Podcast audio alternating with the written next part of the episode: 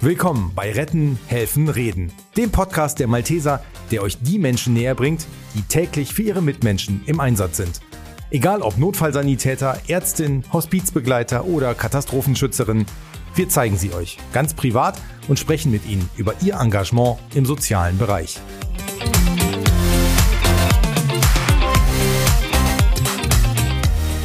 Ich bin Patrick Pöhler und euer Host bei diesem Podcast. Corona-Pandemie, Flut und Ukraine-Krieg, das sind nur drei Themen, die in den letzten Monaten auf dem Schreibtisch von Markus Benzmann lagen.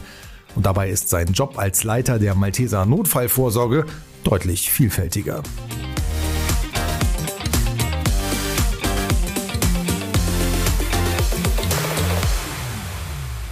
Und ich freue mich wirklich sehr, dass wir einen ähm, interessanten Gast bei uns haben.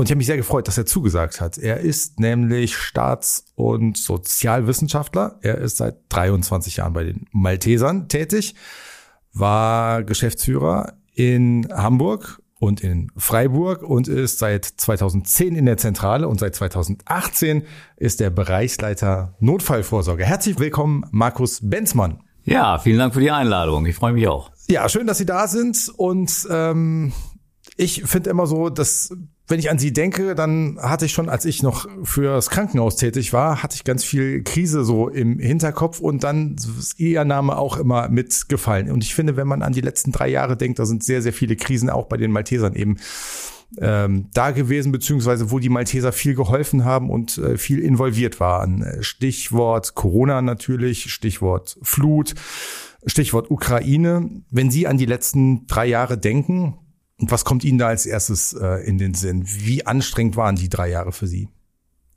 Ja, sie waren äh, durchgängig, hatten sie ein hohes, hohes äh, Anforderungsprofil an, an uns alle, auch an die, die Mitarbeiter meines Bereiches. Ähm, aber am äh, einprägsamsten war natürlich die Corona-Pandemie, ja, mit äh, all den Dynamiken, die da drin steckten, mit den auch neuen Herausforderungen. Äh, eine Unwetterkatastrophe ist ja etwas eher Vertrautes und äh, aber eine Pandemie, auch wenn man äh, sicherlich Vorkenntnisse hatte und und äh, Studien dazu gelesen hatte und ähnliches, ähm, war eine ganz neue Herausforderung. Bisher musste sich noch niemand von uns einer Pandemie stellen und insofern war das tatsächlich die die einprägsamste und die war auch schwerer für sie zu handeln als dann eben so zum Beispiel die, die Flut? Ja, wir waren noch mal in anderer Art und Weise gefordert für eine die Bewältigung einer Flut, auch wenn das eine eine äh, ja schon schon von der Ausdehnung her und von der Auswirkung her eine ganz erhebliche Krise war, ähm, sind da ja die Instrumentarien eigentlich bekannt gewesen und das ist geübt gewesen und ähnliches. Aber das war bei der Pandemie natürlich noch, noch nicht der Fall. Ja, wir mussten uns ja völlig neu einstellen auf äh, ähm, Fragestellungen der Hygiene, auf Fragestellungen des Infektionsschutzes und ähnliches. Ähm, und insofern war das schon die besondere Herausforderung.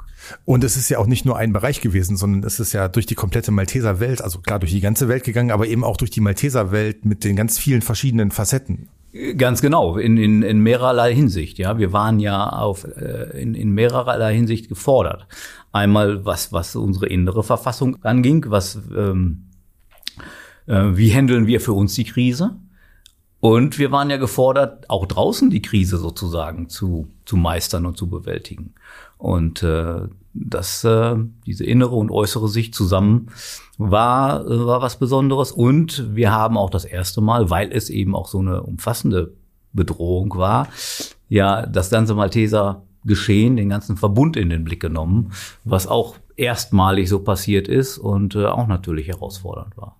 Ich erinnere mich, als ich, wie gesagt, im, im Krankenhaus damals war, an die Beschaffungsschwierigkeiten. Plötzlich äh, Masken, Kittel gab nicht mehr, beziehungsweise völlig überteuert. Aber das ist ja auch bei, bei Ihnen nur ein kleiner äh, Bereich gewesen. Können Sie sich an die ersten Tage von, von Corona, haben Sie da noch eine Erinnerung äh, dran?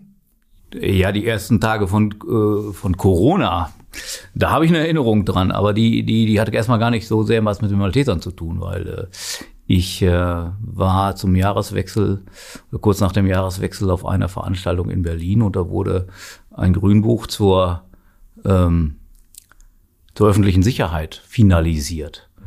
Und äh, dort äh, behandelten wir in einem Kapitel das Thema Pandemie. Und äh, man war natürlich mit Fachleuten zusammen und äh, alle hatten schon gehört, dass, äh, also schon im, äh, im Dezember damals gehört, da tut sich was. Ja, das war der erste, die, die richtige, die erste richtige Berührung mit diesem, mit diesem Thema. Und äh, ähm, es ging dann auch relativ langsam erstmal los, auch in dem Verband. Ja, natürlich äh, äh, äh, wurde dann erstmalig gewarnt, aber ja auch, sage ich mal, Verhalten vor der Krise gewarnt. Ja, da ist was in China und die machen jetzt Reisebeschränkungen. War ja am Anfang die Vorstellung da, das kommt gar nicht bis zu uns. Ja, man, wenn man sich erinnert an die ersten Stellungnahmen auch des äh, damaligen Bundesgesundheitsministers und ähnlichem. Und äh, ähm, diesen Optimismus hatte ich zwar nicht, ja, aber was genau da kommen würde, das äh, kannten wir zwar aus, aus Studien an, an also genau kannten wir es nicht. Es gab Modul, äh, Modellrechnungen und ähnliches, aber dass es uns dann äh, doch so schnell einholt, das war schon spannend. Konnte sich eigentlich keiner ja so richtig vorstellen. Äh, ich weiß nicht, ich kann mich an ein Gespräch erinnern, wo es dann, wo, wo dann irgendjemand gesagt hat, naja, ihr werdet auch irgendwann Patienten in eurem Krankenhaus haben, die mit Corona zu tun äh, haben. Das war irgendwie noch so sehr schwer vorstellbar und dann hat's ja alle getroffen. Ja, wurde damals so ein bisschen äh, die, die politische Lage, so wie man es in Deutschland behandelt hat, wurde immer vom Prinzip Hoffnung getragen. Und wir waren dann ja auch der Meinung, äh, selbst als es dann in Italien tatsächlich durchschlug, wir haben jetzt hier gut vorgesorgt und es wird uns nicht ereilen. Das haben uns äh, die Virologen sofort gesagt, bildet euch das bloß nicht ein, dass es nicht so schlimm kommen wird. Und äh, ähm, sie haben recht behalten. Es ist eingetreten. Würden Sie sagen, dass die Malteser gut durch diese ganze Corona-Zeit äh, durchgekommen sind, dass sie sich dann trotzdem relativ schnell darauf eingestellt haben? Ähm, Stichwort auch Telearbeit, plötzlich konnten dann doch alle sehr schnell auch zu Hause arbeiten. Das war schon ein großer Vorteil. Wir waren, wir waren kaltstartfähig, was das anging. Ja, wir, wir haben ja da in dem Moment erst entdeckt, wie gut wir vorbereitet waren. Ja, mit und dem, mit der, der Infrastruktur, wir hatten, äh, die durch diese HUA bereitgestellt worden war, ähm, Konferenzsysteme, die wir, die wir schon hatten, die vorher nicht diese Bedeutung hatten, die kaum genutzt wurden und die schlagartig benötigt wurden, aber eben auch da waren. Ja, und, und da hat sich auch gezeigt, wie, wie, wie innovationsfreudig, wie flexibel der Verband ist, wie schnell man das, das angenommen hat. Also ich in meiner Gesamtbewertung sage ich ja, gemessen an den, an den äh, Risiken, die da waren, sind wir als Verband wirklich gut durch diese Pandemie durchgekommen. Vieles hätte man besser machen können und wir sind immer noch dabei, das aufzuarbeiten und, und, und Lessons Learned zu betreiben. Aber im Großen und Ganzen würde ich sagen, war, äh, war das eine erfolgreiche Behandlung der Situation. Und, und trotzdem mussten Sie ja, ich habe es eben angesprochen, weil es eben den ganzen Verband ja betroffen hat, mussten Sie ja echt viele Bälle die ganze Zeit in der Luft halten und immer wieder überall gucken. Wie, wie anstrengend war die Zeit für Sie, für Ihr Team aber auch? Wie, wie, wie kann ich mir Ihren Tagesablauf vorstellen? Wie hat er ausgesehen? Ja, wie begann mein Tagesablauf? Ähm, ähm, war unterschiedlich. Es gab für mich so zwei Phasen in der Pandemie. In der ersten Phase der Pandemie war ich sehr viel hier in der Zentrale, also eigentlich jeden Tag sehr, sehr früh bis abends sehr, sehr spät natürlich. Und der Tag begann, indem ich meinen Rechner hochgefahren habe und dann die einschlägigen Seiten aufgemacht haben, RKI, Johns Hopkins Universität, wir Intensivregister und so weiter und so fort und geguckt haben, was hat sich lagemäßig getan. Ja. Und dann reiten sich natürlich zahllose Besprechungen daran mit, äh, ich habe diese ähm, ich habe ja eine gute Struktur gehabt. Viele, viele Gremien, Fachexperten, äh, Vertreter von anderen ähm, verbandlichen Strukturen, mit denen wir das Ganze dann entwickelt haben. Und es war natürlich eine hohe Schlagzahl und äh, mein, mein, so mein Kernteam, sage ich mal, das hat natürlich Unglaubliches leisten müssen und äh, weil man ja auch Verfahrensanweisungen, ähnliches, äh, Hygienepublikationen und so weiter oftmals in im, im, im, im Wochentakt alles überarbeitet hat und, und verbessert hat und angepasst hat und ähm, ja auch auf, sag ich mal, politische Entscheidungen reagieren musste. Ne? Lockdown ja, Lockdown wieder aufgehoben. Was heißt das jetzt für uns? Äh, äh, bisschen Fragestellungen, wer bekommt von uns einen Passierschein, damit er äh, sich überhaupt noch frei bewegen darf in Deutschland wäre ein Ausgangsspreng. also viele, viele, viele Aspekte und äh, da hat das Kernteam schon unheimlich was, äh, was leisten müssen. Das habe ich schon alles verdrängt wieder mit den Passierscheinen und so. das ist ja auch ganz gut, dass es schon, schon so lange her ist. Sie sind Marinemann äh, gewesen. In, inwieweit hat Ihnen das auch geholfen, dass Sie bei der Bundeswehr waren, dass Sie auch bei der Bundeswehr studiert haben? Es ist ja ein sehr strukturierter Ablauf bei der Bundeswehr. Wie sehr hilft Ihnen sowas dann eben auch bei der Bewältigung solcher Krisen, dass Sie da gelernt haben? Ja, das ist, äh, würde ich auf Einzelaspekte gar nicht so richtig eingehen wollen. Man ist natürlich geprägt irgendwo. Und man hat äh, Verfahren, Führungsverfahren, Führungsverhalten und ähnliches erlernt. Und auch angewendet und erprobt und, und weiterentwickelt und sich selber weiterentwickelt. Und ähm, das ist natürlich schon sehr hilfreich, ähm, wenn man weiß, wie man so eine besondere Organisation, so eine besondere Aufbauorganisation konzipiert, aufbaut und sie dann auch effektiv nutzt. Ja, und ähm, das habe ich da sicherlich gelernt, neben neben anderen äh, Aspekten, ja, sag ich mal, alles ist so wichtigste Selbstführungsaufgabe ist ja die Selbstführung und äh, wenn man das einigermaßen für sich verinnerlicht hat und daran arbeitet, dann ist das unheimlich hilfreich, in, gerade in solchen solchen Lagen. Sie haben gerade schon gesagt, dass Sie von morgens früh bis abends spät unterwegs waren, beziehungsweise hier in der Zentrale waren, quasi jeden Tag in der ersten äh, Phase. Hat Ihre Frau Sie erkannt äh, zwischendurch noch? Glücklicherweise ja. Aber ich will, will, nicht verhehlen, dass das äh, nicht auch für die, für die Familie belastend war, bis hin zu so Kuriositäten. Ähm, man, man fuhr ja mehrgleisig. Ne? Man hatte, äh, sag ich mal, Teams auf dem Handy, auf dem dienstlichen Rechner und auch auf dem privaten Rechner. Und äh, es hat äh, durchgehend geklingelt bei uns sozusagen. Sehr zur Freude der, der Ehefrau. Sehr zur Freude, ja, natürlich. Sie haben eine zweite Phase dann angesprochen, also die erste Phase und die zweite Phase, wie war die? Ja, da war ich dann tatsächlich mehr im Homeoffice, nachdem ich das alles eingespielt hatte ähm, und man auch ähm, ich gar nicht mehr so sehr auch hier auf die häusliche Struktur zurückgreifen musste, bin ich dann tatsächlich auch, äh, habe ich das Ganze von mehr von zu Hause gemacht, was natürlich das Klingeln dann noch weiter verstärkt hat. Und dann mitten in der Pandemie oder nach einem Jahr Pandemie äh, gab es die große Flut im Ahrtal. Ähm, und ich glaube, da haben Sie auch ganz eigene Erlebnisse. Sie waren, glaube ich, im Auto auf der Autobahn unterwegs, oder? Ja, da, da war die Flut schon, ja, äh, es war so, ich war zu der Zeit äh, in so einem Kurzurlaub mit meiner Frau in der Eifel. Weg vom Klingeln. Bitte? weg vom Klingeln sozusagen. Weil ja, ja, weg vom Klingeln. Und ähm, wir haben damals da unser Ferienhaus aufgegeben, äh, sind in ein Hotel nach Bitburg gezogen, weil das auch zu überfluten drohte. Also wir hatten da erst einen Stromausfall und dann stand das Wasser noch so zwei Zentimeter unter der, unter der Türschwelle und es war klar, das wird hier nichts. Ähm, und dann haben wir das Ferienhaus verlassen, sind nach Bitburg gefahren und sind da gerade noch so hingekommen. Ähm, mussten dann auch schon so durch Kreisel, die überflutet waren und ähnliches. Und haben dann erst in Bitburg dann im Hotel gemerkt, was eigentlich so richtig los war, weil wir hatten fast, haben fast keinen Hotelplatz mehr gekriegt. Es war alles überfüllt mit Menschen, die von Campingplätzen und so weiter gekommen waren. Mhm.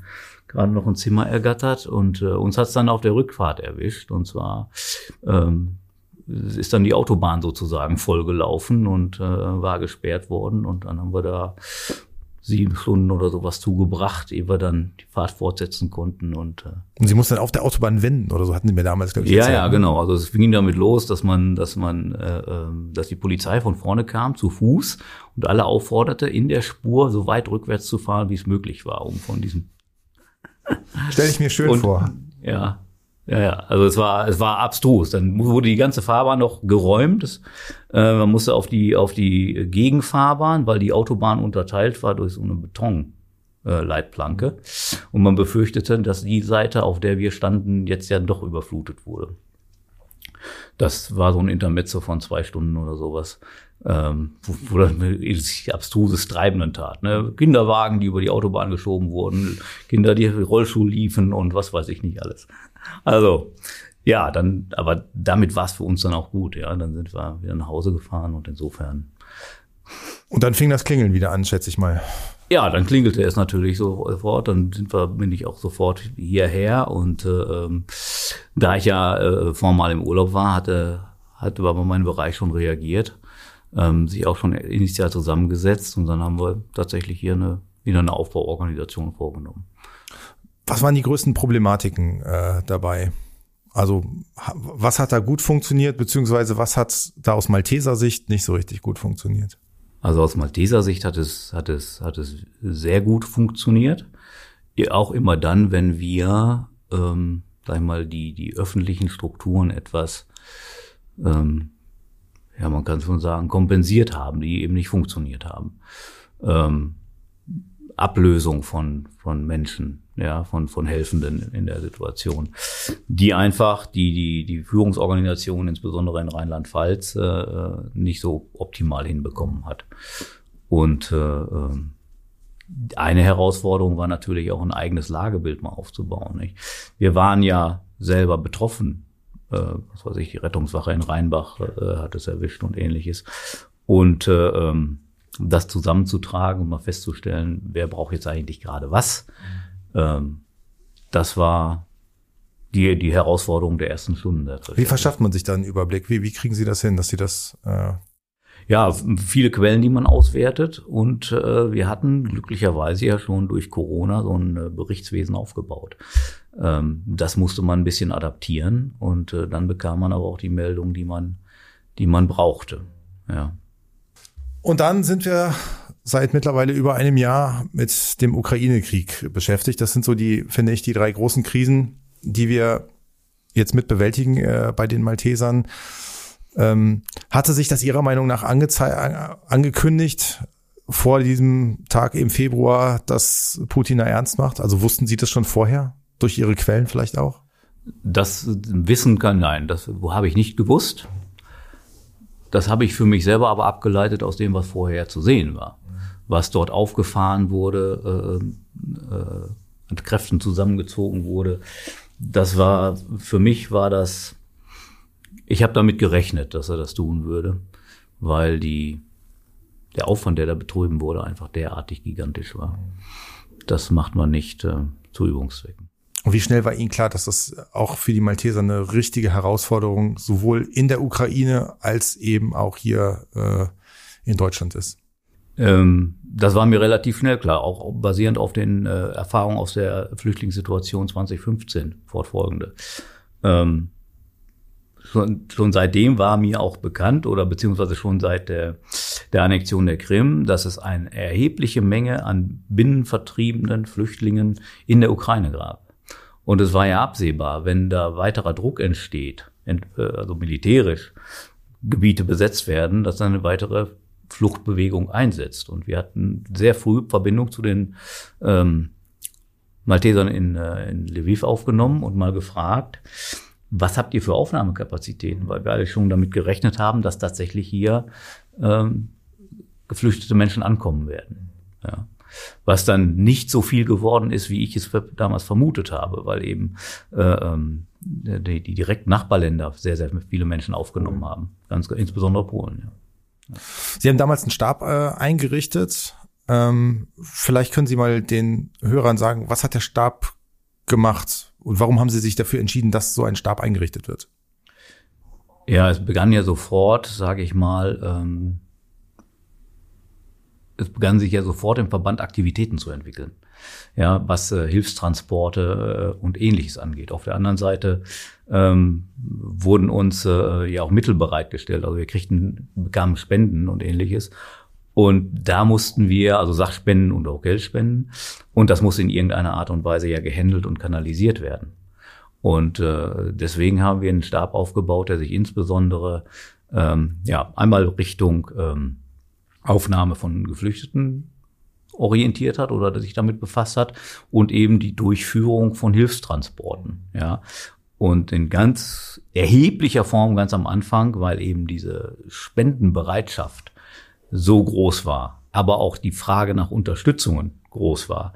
Ja, diese Tausenden von Anfragen, die da waren, aufzugreifen, zu beantworten, äh, beziehungsweise erstmal zu klassifizieren.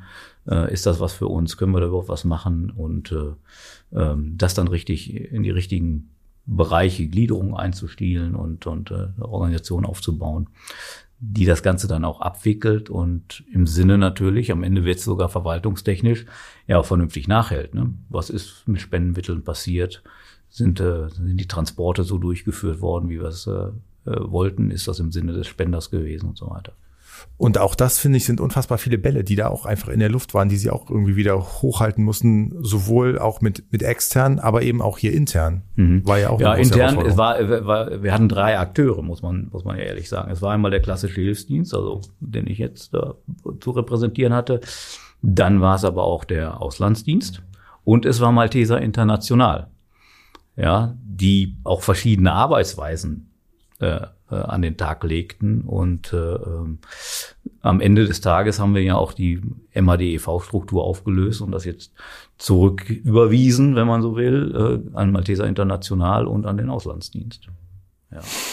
Jetzt sind wir seit, weiß nicht, 16 Monaten oder so mit diesem Krieg äh, beschäftigt. Klar, ist Glaskugel, aber Olaf Scholz hat zuletzt auch nochmal gesagt, dass es er mit einem längeren äh, Krieg rechnet. Rechnen Sie da auch mit, dass es noch was dauern wird? Ja, das wird's. Man sieht ja, dass jetzt trotz angekündigter, viel diskutierter Offensiven und ähnlichem ähm, da nicht wirklich viel Bewegung ist. Ja, also und äh, auf der anderen Seite erkennt man auch an keine Verhandlungsbereitschaft. Also was ist das der Schluss daraus? Ja. Ist das für, für Sie nochmal was Besonderes? Ich habe ja gesagt, Sie sind, Sie sind Marinemann, also Bundeswehr. Ist das, ist das für Sie nochmal äh, irgendwie was anderes? Dass es, oder hätten Sie sich vorstellen können, dass sowas tatsächlich nochmal hier in Europa, dass es so, so einen großen Krieg gibt? Naja, ich bin Soldat geworden, um genau das zu verhindern. Ja, und äh, hatte nicht die, die, hatte die Hoffnung, dass es eben äh, so dadurch auch zu verhindern ist und nicht wieder eintritt. Kommen wir mal zu anderen Themen. Romwallfahrt zum Beispiel.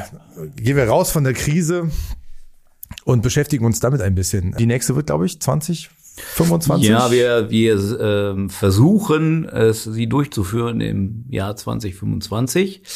Heiliges Jahr in Rom. Eben, heiliges Jahr, nochmal ein besonderer Anlass, auch besonders schön für alle Teilnehmenden, aber eben auch ähm, eine besondere Situation in der Stadt Rom äh, und im Vatikan, sei es äh, was die Menge an Menschen einfach angeht, äh, die dort pilgern, sei es dann den Veranstaltungen, die Verfügbarkeit von Kathedralen und so weiter und so fort.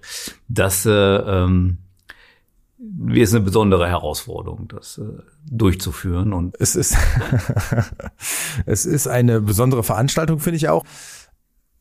Aber es ist halt auch etwas, was viel Vorbereitungszeit mit sich bringt. Das ist ja nicht so, dass äh, sie im letzten Jahr gesagt haben, oh, im Oktober ist die Rumwallfahrt, dann gehen wir mal los, sondern das ist schon über ein Jahr vorher, wo sie damit mit etwa etwa 14 Monate vorher. Ich meine, wir haben es ja schon oft gemacht. Deswegen haben wir schon so eine Art Vorbereitungsroutine, kann man sagen. beginnen wir mit den ersten Gesprächen in Rom. Ja, mit wichtigen Akteuren wie der Stadtverwaltung, wie der Polizei und äh, auch erste Vorstellungen im Vatikan, um das schon mal so anzukündigen, abzuklopfen, funktioniert das, ist das machbar. Und äh, ja, dann geht die Planung Schritt für Schritt weiter. Tagungshaus buchen und ähnliches. Ist das viel Schweiß, was, äh, was da über Ihre Stirn läuft, äh, oder ist es mehr Freude und Vorfreude? Oder hält sich das die Waage? Ja. Das ist eine gemeine Frage. Am, am, am, äh, es wandelt sich im Laufe der Zeit. Am Anfang ist es tatsächlich viel Arbeit und Schweiß. Und äh, wenn man dann aber die letzte große Besprechung mit den Busleitern hat, und weiß, jetzt geht's in einigen Wochen, in zwei, drei Wochen los, dann äh, hat man mehr Freude, sage ich mal, als Schweiß dabei. Ähm, Katholikentag sind Sie auch äh, immer involviert. Ähm, Gibt es eigentlich auch so, so einen ganz normalen Arbeitstag, jetzt so fernab von diesen Krisen oder Großereignissen? Wie sieht so ein, so ein normaler Arbeitstag bei Ihnen aus, wenn Sie mal ganz normal ins Büro gehen? Ja, wie sieht der Tag aus? Ähm, wir haben natürlich viele Routine-Themen, ähm, ähm, ja, die, gut, die klingen vielleicht äh, routinemäßig, aber wir haben ja die Aufgabe, in den Verband zu wirken und nach außen zu wirken. Ja. Und da ist immer eine, eine, eine Themenvielfalt, die man bearbeiten muss. Nehmen wir jetzt zum Aus, äh, im Moment diskutiert man in Deutschland über die Reform der Notfallversorgung. Da sind viele Akteure, da muss man ähm, tatsächlich ja im Verband ausloten, wie ähm, schätzen jetzt unsere Fachleute in der Fläche, die Leiter Rettungsdienst, Leiter Notfallvorsorge der Region das ein, ähm, so dass wir uns verbandlich positionieren können. Und auf der anderen Seite muss man das auch spiegelbildlich dann nach außen bringen, Richtung äh, ähm, Gesundheitsministerium und ähnlichem, um da ähm, auch äh, tatsächlich die Position wieder klar zu machen und, und äh, versuchen, das Ganze mitzugestalten. Also diese politische Arbeit ist natürlich äh, ein, ein wichtiger Teil. Die Arbeit auch in Fachgremien, ja, zu, zu solchen Fragen, Zukunftsforum, öffentliche Sicherheit und ähnlichem gehört dazu. Dann ähm, geht es aber auch um Weiterentwicklung des Verbandes in der Notfallvorsorge, dahingehend äh, Beratung des Vorstandes, äh, Vorbereitung von Beschlussfassungen äh, und ähnliches. Also es ist schon immer, immer eine Themenvielfalt, äh, die, so dass ich nicht sagen kann, äh, das ist jetzt der typische Arbeitstag. Ne? Also der typische Arbeitstag wird bei vielen so sagen wie bei vielen. Ja, man macht, fährt morgens erstmal den Rechner hoch und prüft seine Mails. Ja, und dann äh, arbeitet man seine Agenda ab, die man hat, die Termine, die auch für ja, viele. Es gibt natürlich oft so, so Nebenthemen, die man zu bearbeiten hat, die bei mir eben aufgehängt sind von Arbeitssicherheit über Dienstbekleidung bis hin zu Hygiene. Ähm, aber es ist immer vielfältig. Oder mal zu einem Podcast zu kommen. Ja, zum Beispiel. Auch eine interessante Abwechslung. Sie waren DGF in äh, Freiburg und Hamburg. Warum dann der Wechsel äh, in die Zentrale nach Köln? Ja, ich, ähm, das war schon äh, auch mal besprochen worden als Teil der Personalentwicklung. 2010 kam es dann aber doch ähm, äh, überraschend für uns. Ich wurde gerufen, es wurde äh, stand eine personelle Veränderung an in der Zentrale im Bereich des Rettungsdienstes und äh, dann äh, bin ich diesem Ruf gefolgt. Ich kann jetzt fragen, äh, welche Stadt am schönsten war. Ach, kann ich eigentlich stellen. Hamburg, Freiburg, Köln. Was, was gefällt Ihnen persönlich am besten? Es geht ja nur um die Stadt. Da würde ich jetzt Leuten wehtun, aber es äh, war schon besonders schön im Süden. okay. Wobei ich Hamburg auch sehr mag. Und Köln sowieso. Äh, Köln nicht, nein. oh. ähm, wie stelle ich mir den privaten Markus Benzmann vor? Mit Rosen im Garten? Ja, durchaus mit Rosen im Garten. Ähm, aber durch den Garten tollt auch unser Hund. Was ist das für ein Hund? Das ist eine Mischung aus Terrier und Moody. Also Moody ist ein ähm, ungarischer Allzweck-Hirtenhund. Und äh, den haben wir aus dem Tierschutz und ähm, ja, der ist jetzt ein Jahr bei uns und so langsam kommt er an. Okay, das heißt, mit dem sind Sie regelmäßig dann auch unterwegs oder? Ja, das bedingt ja, dass man sich mit dem Tier befasst und ja. unterwegs ist. Hätte äh, wobei die Hauptlast trägt ja meine Frau. Okay, und äh, was machen Sie sonst? Äh? Ja, ich, ähm, ich werke ganz gerne, wenn ich die Zeit dafür habe. Ähm, und ich, ähm, wenn ich die Zeit finde, und da finde ich viel zu wenig, ich lese sehr gerne. Also Urlaube und sowas sind sehr durch Lesen und ähnliches gekennzeichnet. Was lesen Sie dann gerne? Ähm, das sind äh, drei Gebiete, wenn man so will. Also ich lese sehr gerne Zeitgeschichtliches, auch in der Rückschau jetzt äh, ähm, nochmal Aufarbeitung von Krisensituationen. Dann lese ich äh, auch gern Biografien und äh, Fachliteratur in Sachen zum Beispiel Risiko, Krisenmanagement, Führungslehre. Das sind so meine drei Interessenfelder, wenn es ums Lesen geht. Was sind das so Biografien, wo, wo Sie sagen, da habe ich Interesse? Sind das was für Persönlichkeiten verstecken sich dahinter dann? Auch eigentlich von äh, herausragenden äh, Führungspersönlichkeiten bis hin zu Heiligen. Ja, ist ja auch immer interessant dann, auch gerade wenn man ältere Biografien liegt, die Einordnung in den zeitgeschichtlichen Kontext. Zuletzt habe ich eine Biografie über ähm, äh, Admiral Nimitz gelesen und den Pazifikkrieg. Und äh, das war sehr interessant für mich, auch von meinem maritimen Hintergrund. Und das lesen Sie dann aber auch in einem weg oder äh, gucken Sie immer mal wieder rein? Nee, das habe ich mit in Urlaub genommen und habe das in einem weggelesen und äh, mache mir dann meistens ein paar Notizen dazu, lege mir die an die Seite, um das dann nochmal zu rekapitulieren. Wir haben da über die Marinezeit kurz gesprochen. Äh, Sie waren im U-Boot. Ähm, ja. Wie ist es im, äh, im U-Boot zu fahren? Ist das eine prägende Zeit? Das auf jeden Fall. Ja, das sind eine besondere Lebensbedingungen, ähm, an die man sich aber gut anpassen kann, also mit denen man, da machen sich viele so ein falsches Bild, würde ich sagen. Es gibt da eine Routine. Das ist kein beklemmendes Gefühl? Nein. Auch nicht am Anfang? Also auch, auch nicht am Anfang. Nee. Das, äh, ähm, also kann natürlich im Wesentlichen nur für mich persönlich sprechen und ähm, von den Leuten, mit denen ich gefahren bin und für die das selbstverständlich dann nicht so tragisch war. Aber ähm, es ist, äh, ist weniger spektakulär, als man das äh, annehmen würde. Die Malteser sind 70 geworden. Ähm, welche Wünsche haben Sie für die nächsten Jahre für die Malteser? Ja, was wünsche ich ihm? Dass er durch diese unruhige Zeit ähm, tatsächlich äh, auch an seiner, seiner, seine, seinen Grundfesten festhalten kann und äh, weiterhin ähm, wächst und ein valider Akteur, sage ich mal, gesellschaftlicher Akteur in Deutschland bleiben wird. Das wünsche ich ihm, weil wir haben der, der Gesellschaft, den Menschen was zu geben und äh, das sollte auf gar keinen Fall verloren gehen. Und sehen Sie die Malteser da gut aufgestellt? Ich war letztens bei, bei einem Zugführerlehrgang und habe da gesehen, dass, glaube ich, von den 17 Teilnehmern waren es 10 Frauen. Ja, das war erstmalig tatsächlich, dass wir ein, äh, mehr Damen als Herren in, in dem Lehrgang hatten. Was, was ich richtig, richtig cool fand, äh, ist das eine Ausnahme oder glauben Sie schon, dass das auch weibliche wird? Also es wird auf jeden Fall deutlich mehr. Mhm. Ja, ähm, was, was ich sehr schätze ähm, was ich auch ähm, gerne weiter fördern möchte. Und ähm, ich weiß, ich wir gehen noch nicht so weit zu sagen, das ist jetzt ein ganz neuer Trend oder sowas. Das ist jetzt erstmal nur eine, eine, eine, eine Einzelbeobachtung. Aber insgesamt glaube ich schon, dass ich, auch wenn ich so Einsätze betrachte, dass sich da unheimlich äh, was getan hat. Und ähm, was eine gute, gute Basis ist für die Zukunft. Ich finde das ein sehr schönes Schlusswort. Ich danke Ihnen sehr herzlich, dass Sie hier waren und äh, hat mir Spaß gemacht. Vielen Dank sehr. Ihnen. Vielen Dank, Herr Winzmann. Bis dann. Tschüss.